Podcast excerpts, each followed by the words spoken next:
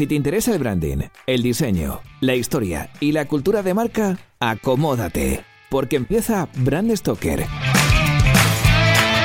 con Rubén Galgo.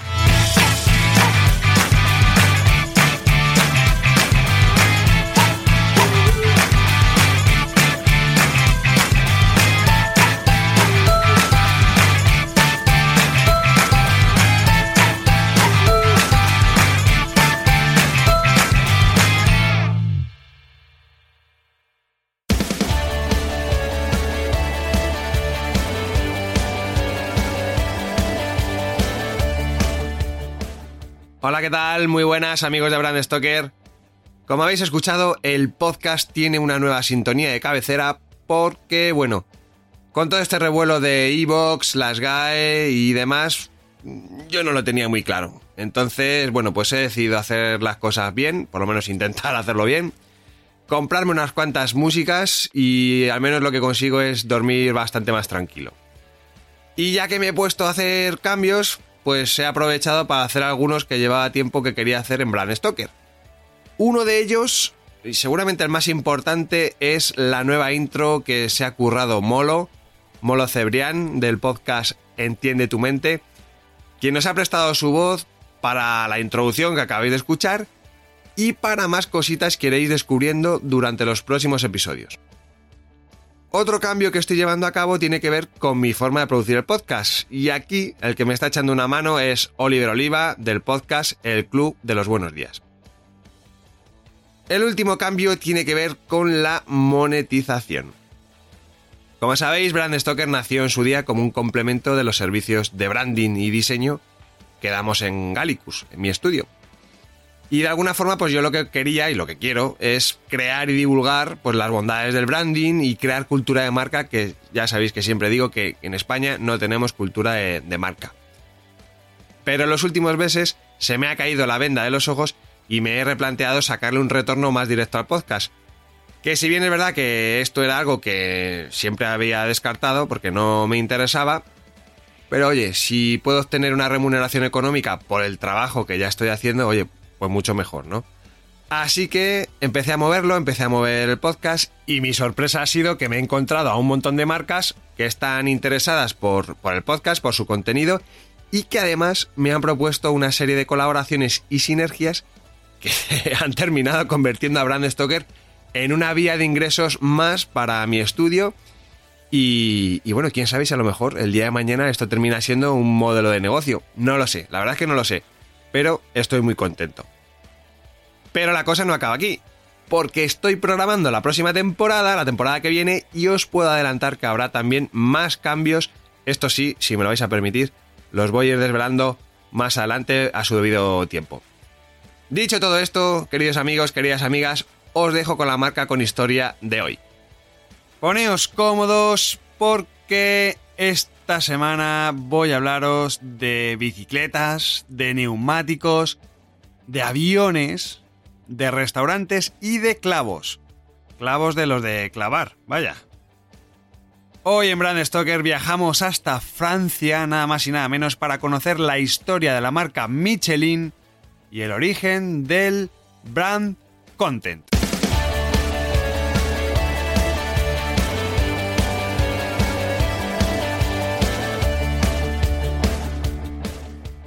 La historia de esta gran marca de neumáticos comienza en 1889. Edouard Michelin, con el apoyo de su hermano André, que se incorporó a la empresa familiar tras dejar su taller de pintura en París para convertirse gerente de la sociedad, fundaron una de las multinacionales más potentes del mundo, que se dice pronto. Aunque realmente la empresa familiar se había creado varias décadas antes, en 1832, cuando dos de los primos de los hermanos Michelin, Aristide Barbier y Nicolas Edouard Daubry, abrieron una pequeña fábrica de máquinas agrícolas. Esto, bueno, a ellos les llamó la atención y empezaron a indagar hasta que, bueno, pues encontraron que había un material que era el caucho vulcanizado que tenía mucho potencial. Entonces comenzaron a producir juntas, correas, válvulas y tuberías en este material hasta que constituyeron la sociedad, los dos hermanos Michelin, que denominaron con el naming Société Michelin.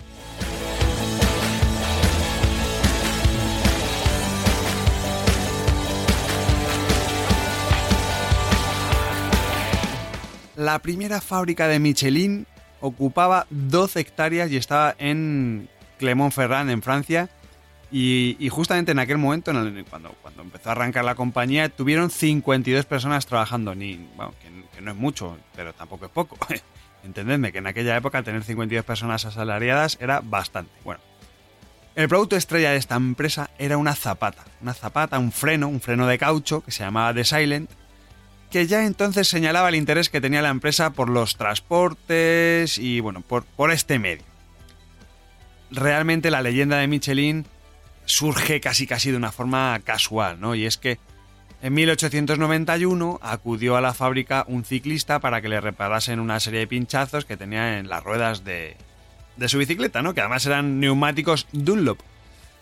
Hay que tener en cuenta que en aquella época eran necesarias tres horas de trabajo y toda una noche para el secado de aquellos neumáticos y que, bueno, pues que iban entelados y iban pegados directamente sobre la llanta. Lo que era un pinchazo costaba casi casi unas 12 horas, para que os hagáis una idea, ¿no? El, arreglarlo y, que luego pues siguiese funcionando. Y luego además no siempre funcionaba. Bueno, llegó este hombre, llegó este ciclista, les enseñó sus ruedas, estuvieron ahí probando y fracasaron, no, no pudieron arreglárselo, ¿no? Entonces, Edouard Michelin pensó que sería bueno el, desarrollar un neumático que se pudiera reparar con facilidad, ¿no? Y, y ese mismo año Michelin registró sus primeras patentes de neumáticos desmontables y lo más importante eran reparables en un cuarto de hora. O sea, bajaban el tiempo de reparación una barbaridad, vaya.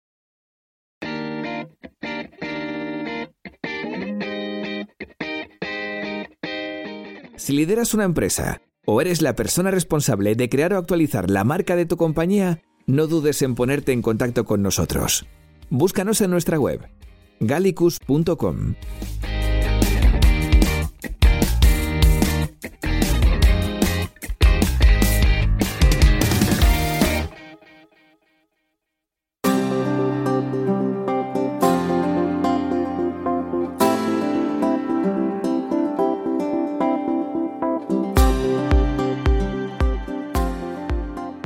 dos jóvenes empresarios hay que decir que tenían una mente extraordinaria para el marketing y la publicidad, veréis. Justo un año después de crear la marca Michelin, en 1892, organizaron una carrera ciclista entre París y Clermont-Ferrand y sembraron el camino de clavos. Sí, lo que habéis oído. Todo el camino fueron ahí echando clavos para demostrar que con el neumático desmontable un pinchazo no suponía el estar eliminado de la carrera, ¿no? Para que la gente usase sus productos.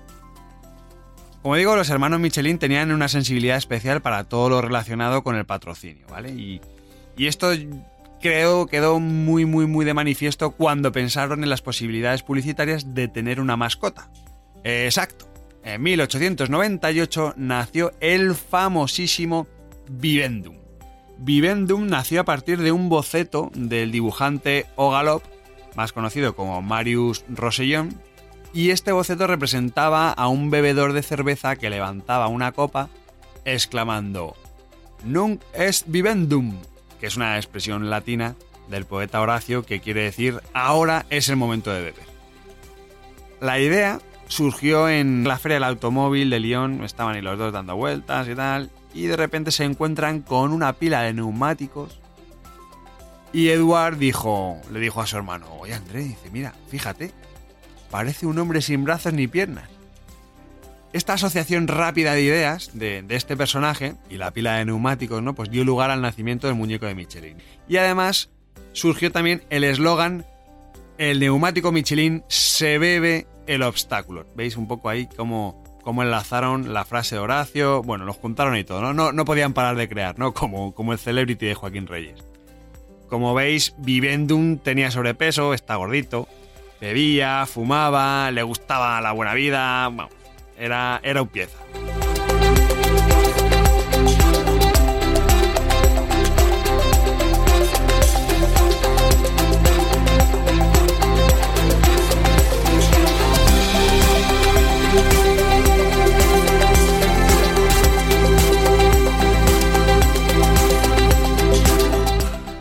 Durante 15 años la marca utilizó este formato de póster, este póster en el que salía Vivendum, en el que aparecía una mesa sobre la que mostraban las diferentes novedades de sus neumáticos. Pero no solo Ogalop dibujó este personaje, los hermanos Michelin también recurrieron a otros muchos artistas para que interpretaran a, su manera, claro, evidentemente, ¿no? Pues la figura de Vivendum. Esto que a ellos les hacía mucha gracia supuso tener una amplia variedad de diseños del muñequito de Michelin, ¿no? Y se convirtió en un, en un símbolo del mundo moderno. Todo el mundo lo asoció con la innovación, la tecnología y de alguna forma también, pues, Francia, ¿no? Uno de los aspectos más interesantes de este personaje era su capacidad para disfrazarse. Era un poco como un mortadelo, para que os hagáis una idea. Según la situación, pues se vestía de una forma distinta. Por ejemplo, para hacer una presentación en el Reino Unido, Vivendum se presentaba vestido con armadura, con una lanza, con un escudo, ¿no? Para que pareciera una... Bueno, como que tuviese una imagen mucho más seria y más solemne. Eh, para Italia, pues se transformó en una especie de diplomático, con chaqué, muy de pitimini. También apareció vestido de emperador romano, de Luis XIV. La verdad es que era un cachondeo el, el verle, ¿no?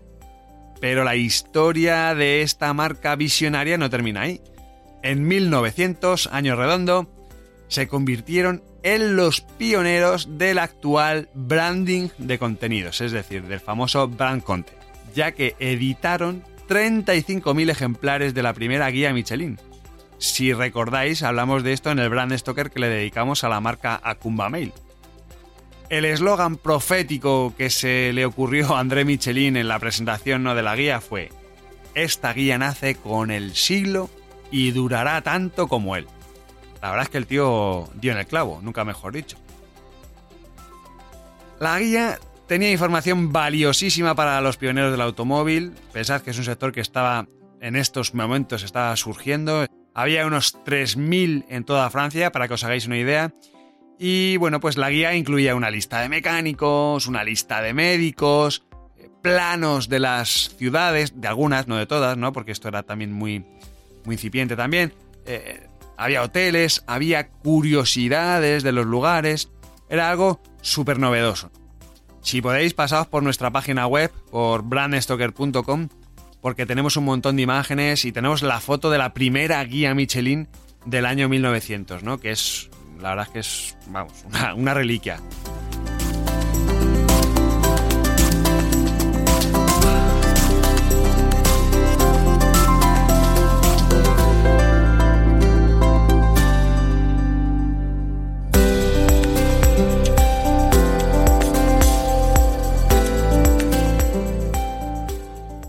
Cuando arrancó el siglo XX fue una época de florecimiento empresarial y claro, por supuesto, Michelin tenía que estar ahí, no podía ser menos. En el año 1910 editaron el primer mapa Michelin, el primer mapa de carreteras, a una escala 1-200.000. O sea que hasta entonces pues nadie se lo había currado tanto, ¿no? Y sobre todo no lo habían comercializado en plan masivo. Ya en 1914 Mm, semanas casi casi después de la declaración de la Primera Guerra Mundial, Michelin le propuso al gobierno francés la construcción de aviones. Sí, efectivamente, habéis oído bien, aviones. Michelin quería fabricar aviones. Bueno, quería y de hecho lo hizo. Los primeros 100 aviones fueron ofrecidos gratuitamente y los siguientes serían vendidos a precio de costo. Esta estrategia le permitió a Michelin fabricar 1884 aparatos en su factoría de Carmens, en, Clermont-Ferrand, y dos años más tarde, en 1916, estudió la creación de una pista que permitía el despegue de aviones incluso con el tiempo lluvioso.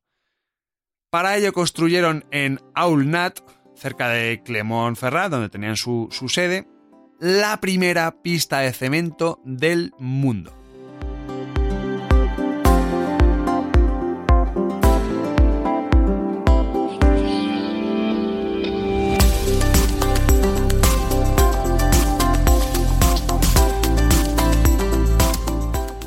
La marca Michelin está repleta de anécdotas y yo he recogido un poco las más famosillas, ¿no? Pero realmente tiene una historia muy graciosa detrás y os invito a que investiguéis y que miréis en internet porque hay un montón de efemérides y curiosidades detrás de ella, ¿no? Pero Hay una que me gusta mucho, que es la que cuenta que un día de 1920 André, eh, André Michelin estaba visitando a un vendedor de neumáticos y comprobó que este hombre está utilizando las guías Michelin para calzar las patas de un banco de trabajo. Imaginaos, ¿no? Al señor Michelin, vamos, se indignó, se pilló un rebote que no veas y ese mismo día decidió que las guías se empezaran a vender porque hasta entonces eran gratuitas, ¿no? Entonces dijo, a partir de ahora, todo el que quiera la guía que la pague. Y es en ese momento cuando lanzó una de sus frases célebres que fue, el hombre solo respeta de verdad lo que paga. Y aprovechando este cambio de política, pues incluyeron en la guía su propia clasificación de restaurantes. Eliminaron la publicidad, esto también era algo bastante novedoso, y por primera vez se incluyó la sección de hoteles parisinos. Todo esto que surgió fruto de un arrebato, ¿no? de un ataque de ira, terminó con los famosos premios Michelin, ¿no? ya sabéis, las estrellas Michelin, que todos los restaurantes del mundo pues eh, sueñan, ¿no?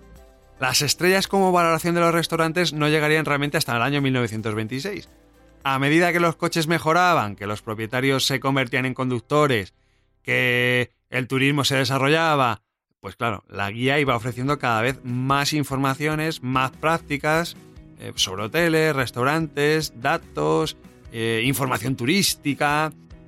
Entonces comenzaron a otorgar en Francia las famosas estrellas de la buena mesa. En 1931 se concedieron las primeras dos estrellas y en 1933 las tres estrellas que desde entonces y hasta hoy sigue siendo la máxima calificación para un restaurante. Una estrella Michelin significa muy buen restaurante en su categoría.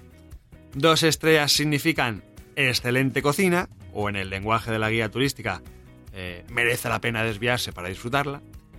La máxima calificación, que es la de tres estrellas Michelin, significa cocina excepcional, o en la guía que comer en un restaurante con tres estrellas justifica el viaje porque siempre se come tremendamente bien, llegando a ser una experiencia sublime en algunas ocasiones. Y aparte de los restaurantes estrellados, la guía Michelin empezó a incluir otras distinciones como establecimientos particularmente agradables y los denominados VIP Gourmand, que son restaurantes con una estupenda relación calidad-precio.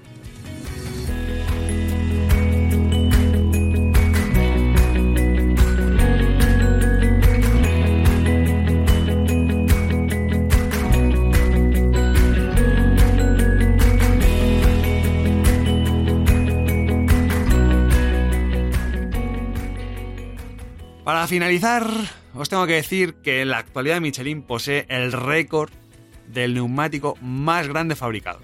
Esto es una pasada, insisto, si podéis meteos en la página web porque vais a flipar con las fotos.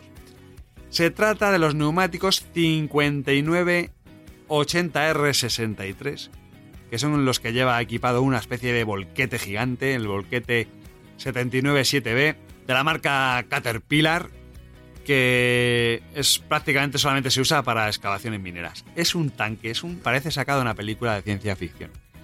Cada neumático pesa 5 toneladas, tiene 4 metros y medio de diámetro, un metro y medio más o menos de ancho y tiene una presión en el inflado de 6,5 bares.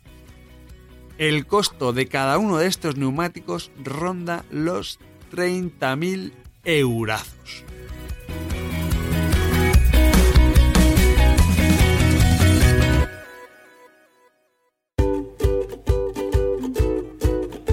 Bueno, Branders, pues hemos llegado al final de este programa de Brand Stoker y como siempre tengo que deciros que ha sido un placer. Pero antes de echar el cierre, quiero recordaros que podéis apoyar nuestro trabajo de dos formas muy sencillas. La primera es realizando vuestras compras en Amazon a través del enlace de afiliados que tenemos en nuestra página web. Y la segunda es haciéndoos mecenas de Brand Stoker.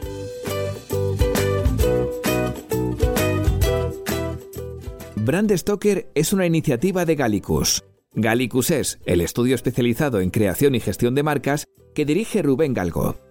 Si lideras una empresa o eres la persona responsable de crear o actualizar la marca de tu compañía, no dudes en ponerte en contacto con nosotros. Búscanos en nuestra web gallicus.com.